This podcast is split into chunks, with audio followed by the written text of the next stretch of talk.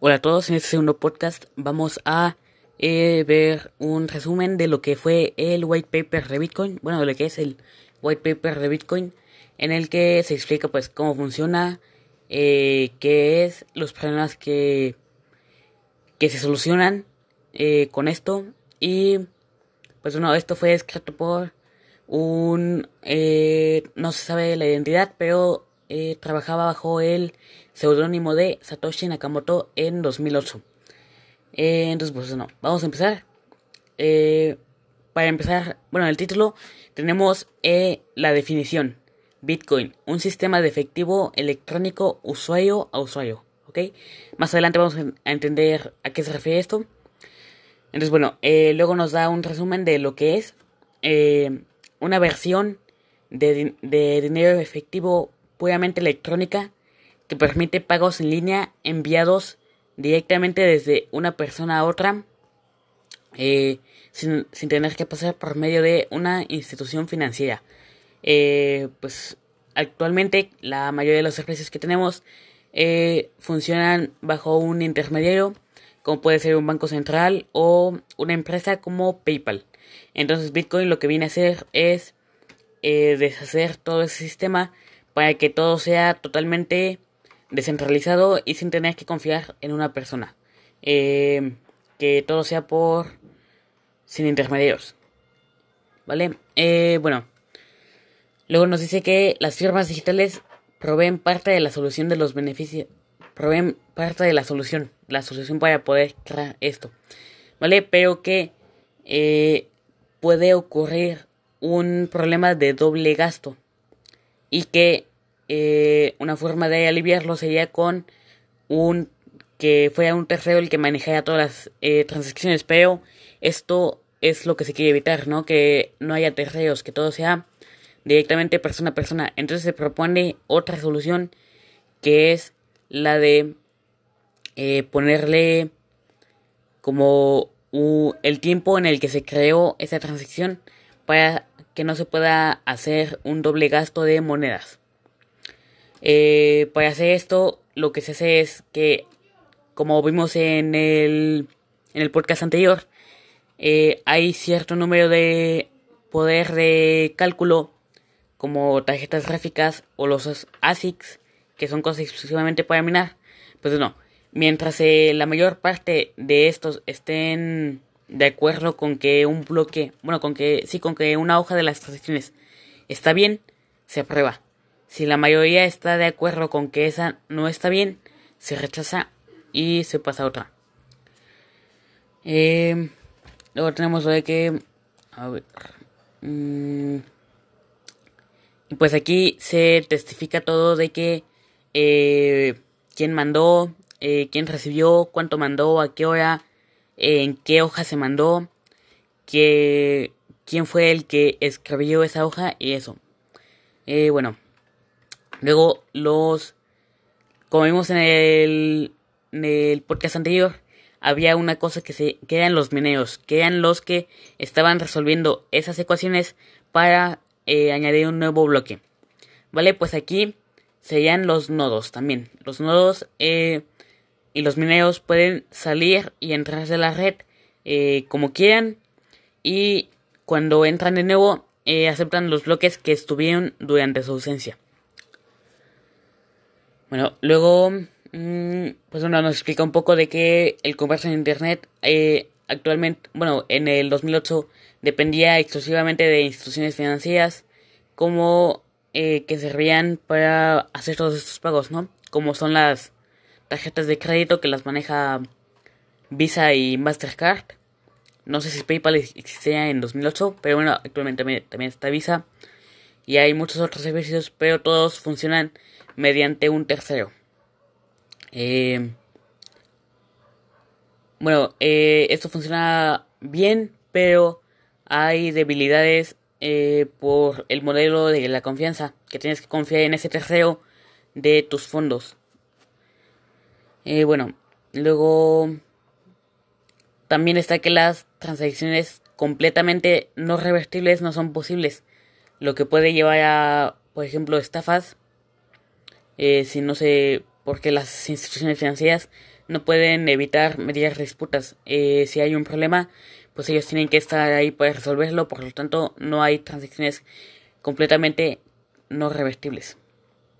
Mm.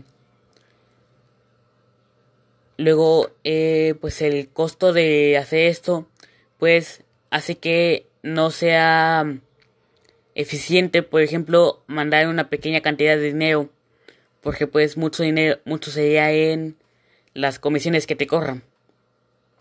Eh, bueno, ya después nos explica más cosas, como por ejemplo que pues si existe la posibilidad de que se revierta un pago, eh, la confianza que tienes que hacer para usar esa, ese sistema se aumenta aún más, entonces pues hay más problemas.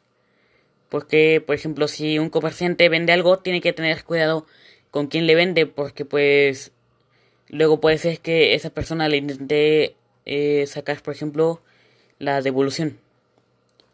Bueno, mmm, bueno, luego todos estos, estos problemas se pueden aliviar usando el dinero, pues el efectivo, pero no existe un, un efectivo digital, ¿vale? Eh, con el efectivo no puedes pagarle a una persona que está, por ejemplo, en, en China o en Rusia o en el otro lado del mundo. Entonces, eh, eso es lo que intenta hacer Bitcoin. Un sistema de pagos, bueno, un sistema de efectivo electrónico. Eh, entonces, pues no, ya luego explica que lo que se necesita es un sistema de pagos electrónicos basado en pruebas criptográficas en vez de confianza permitiéndole a dos partes interesadas en realizar transacciones directamente sin la necesidad de un tercero confiable. Las transacciones que son computacionalmente poco factibles de revertir protegerían a los vendedores de fraude, y mecanismos de depósitos de fideicomisos de rutina podrían ser fácilmente implementados para proteger a los compradores. Eh, en este trabajo proponemos una solución al problema del doble gasto, utilizando un servidor de marcas de tiempo usuario a usuario distribuido para generar una prueba computacional del orden cronológico de las transacciones. El sistema seguro, mientras que no son estos, controlan colectivamente más poder de procesamiento. Como decía, era el poder de cálculo que es como las personas que están ahí resolviendo ecuaciones para escribir en ese libro. Eh, bueno, tenemos lo de las transacciones y pues primero definimos, primero define una moneda electrónica, moneda electrónica como una cadena de firmas digitales, ¿vale? Ahí se me cayó algo, eh, cada dueño transfiere la moneda al próximo al firmar digitalmente. Un hash es como una la cadena de transacciones más o menos, eh, sí, como la cadena de transacciones que se han hecho. Eh, de la transacción previa y la clave pública del próximo dueño. Eh, en las criptomonedas tú tienes, para acceder a tus fondos, tú tienes dos claves. La primera es la clave privada, que lo que hace es que con esa puedes acceder a tus fondos, y la clave pública, que es con la que te pueden enviar dinero. Eh, el equivalente a una tarjeta de crédito sería, por ejemplo, bueno, de débito, sería mm, pues la eh, la clave privada sería tu tarjeta como tal con los 16 números, el código de seguridad y la fecha de expiración. Y tu clave pública sería solo los 16 números. Ese sería el equivalente en una tarjeta. Bueno, eh, el problema de esto con solo las, las claves es que la persona beneficiaria no sabría si el dueño anterior eh, hizo un doble gasto con la moneda, como si gastó dos veces un mismo Bitcoin. Eh, la solución común sería que hubiera una autoridad central confiable, como es eh, un banco que revisa que si cada transacción, que revisa cada, si cada transacción tiene doble gasto. Mm. Después de cada transacción, la moneda debe ser regresada a la casa de moneda para generar una nueva moneda. Y solo las monedas generadas directamente de la casa de moneda son las que se confían de no tener doble gasto.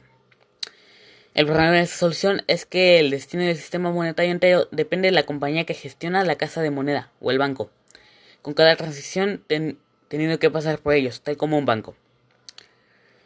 Eh, entonces necesitamos una forma en que eh, se haga todo esto sin necesidad de confiar en nadie. Para esto pues se propone lo de las marcas de tiempo, ¿vale? Que es como que tú en cada, o sea, cada cierto tiempo se genera las transacciones y pues así se puede verificar que todo se haya hecho bien, que no se haya hecho un doble gasto. Eh, bueno, luego pues nos explica cómo funciona. Después tenemos lo de la prueba de trabajo, ¿vale? Que es lo que explicaba en el podcast anterior, que era de cómo funcionaba Bitcoin.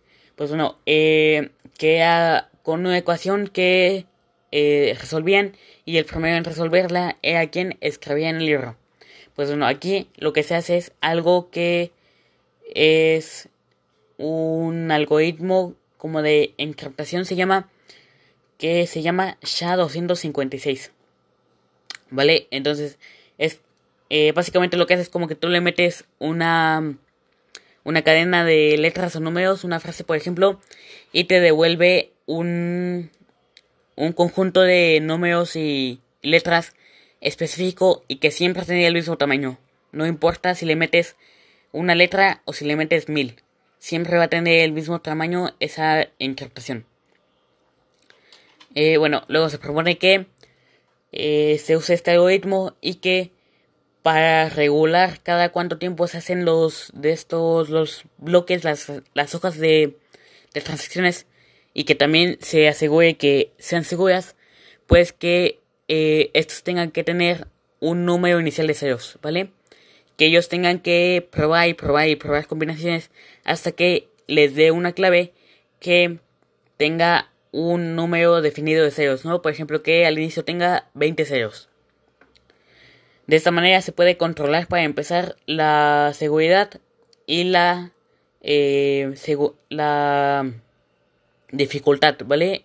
Porque si, por ejemplo, hay muchas personas que están haciendo eso, pues puede ocurrir que los bloques acaben, se, se acaben haciendo eh, muy rápido.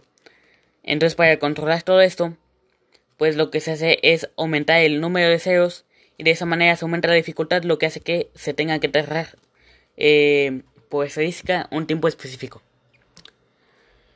Eh, bueno, luego nos da los pasos para gestionar la red son así. Eh, número uno, las transacciones nuevas son emitidas a todos los nodos, ¿vale? Sería a todas las personas que están ahí para escribir en el hierro. Luego, cada nodo recolecta nuevas transacciones en un, en un bloque. Cada nodo trabaja en encontrar una prueba de trabajo difícil para su bloque. Esto es lo que decía de probar y probar y probar combinaciones hasta que les dé una clave que tenga el número definido de ceros. Eh, luego, cuando uno encuentra eh, esa clave, manda el, el, bloque de la hoja de las transacciones a todos los demás nodos, ¿no? A todos los demás eh, mineros que están buscando para escribir en ese libro. Y los nodos aceptan el bloque si todas las transacciones en el bloque son válidas y no se han gastado ya. De esta manera se elimina el problema del doble gasto. Eh, luego los nodos expresan su aceptación por el bloque al trabajar en crear el próximo bloque en la cadena. Eh, entonces pues ya se acepta y se añade a la cadena al bueno al libro que contiene todas las transacciones. Bueno, luego tenemos los incentivos, porque pues no vas a poner eh, muchas computadoras a hacer todo esto para nada, porque pues estarías perdiendo dinero en la electricidad y todo eso. Entonces lo que se hace es que están dos incentivos. El primer incentivo es la creación de monedas a través de este proceso de escribir en el libro, como explicaba en la vez anterior. Entonces, cada que alguien escribe una hoja en ese libro, pues eh, se le dan eh, cierto número de monedas que en algunos van disminuyendo con el tiempo, como por ejemplo en Bitcoin. En Bitcoin en el inicio eh, 2009 se ganaban 50 bitcoins por cada bloque que minabas. Actualmente creo que ya bajó, ya es 6 o 12 bitcoins más o menos los que se generan cada, cada bloque, cada hoja de transacciones. Y el segundo incentivo es el de las comisiones, las comisiones por transferir. De esta manera se controla eh, que la red no se sature, que la red no sea atacada para... Eh, porque pues tendrán que gastar dinero en saturarla de transacciones y se añade un incentivo más para que las personas que están escribiendo este libro sean honestas y eh, pues no intenten eh, hackear la red, por ejemplo. Eh, porque pues estarían perdiendo dinero. Bueno, luego lo de eh, pues que hacer todo esto ocupa un espacio, ¿no? Eh, en el anterior lo veíamos en un libro, pero pues eh, lo tenemos en la computadora. Entonces, eh, lo que dijo Satoshi Nakamoto es que cada bloque se creará cada 10 minutos. Y pues aquí calcula de si esto sería posible de mantener por lo por el peso que tendrá esto y todo eso, el peso del archivo. Entonces, pues mmm, ya calcula con la ley de Moore, que es algo que dice que eh, el aumento de la memoria RAM o bueno, de, no sé de los chips en, en general va aumentando, eh, no sé cuánta cantidad cada año, pero va aumentando entonces pues ya lo calcula y ya eh, pues sale con la conclusión de que el almacenamiento no va a ser un problema para esto. Luego está, bueno, una parte de verificación de pago simplificada que es pues para poder ver todo lo de, de si las transacciones se han hecho bien y todo eso. Eso nos vamos a saltar. Eh, bueno, luego está lo de que eh, permitir que cada moneda se pueda dividir, o sea que no tengas que enviar, por ejemplo, un Bitcoin entero, sino que puedas enviar .001 o algo así. Eh, luego está la privacidad. Eh, el modelo bancario tradicional, eh, los bancos que tenemos, pues logran la privacidad al limitar el acceso a la información. Porque pues las personas no tenemos acceso a las transacciones que hace el banco, ¿no? Entonces, ahora aquí la privacidad no se puede hacer de esa manera porque se tiene que tener un registro público de las transacciones que, que se han hecho.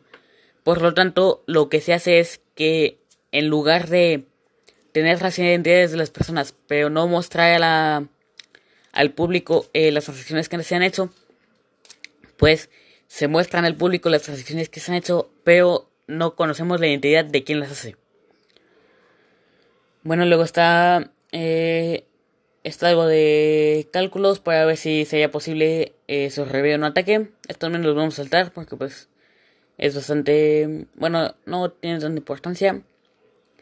Y pues uno al final concluye que pues ha creado un sistema de transacciones electrónicas sin depender de un tercero en el que se tenga que confiar. Eh, entonces pues ya dice cómo se, bueno, resume todo esto, todo lo que dijo.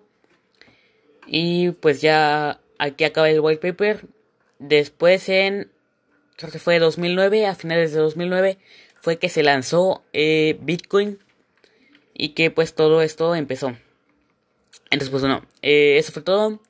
Si les gustó el podcast pues sigan eh, el, la página, no sé. y pues bueno, adiós.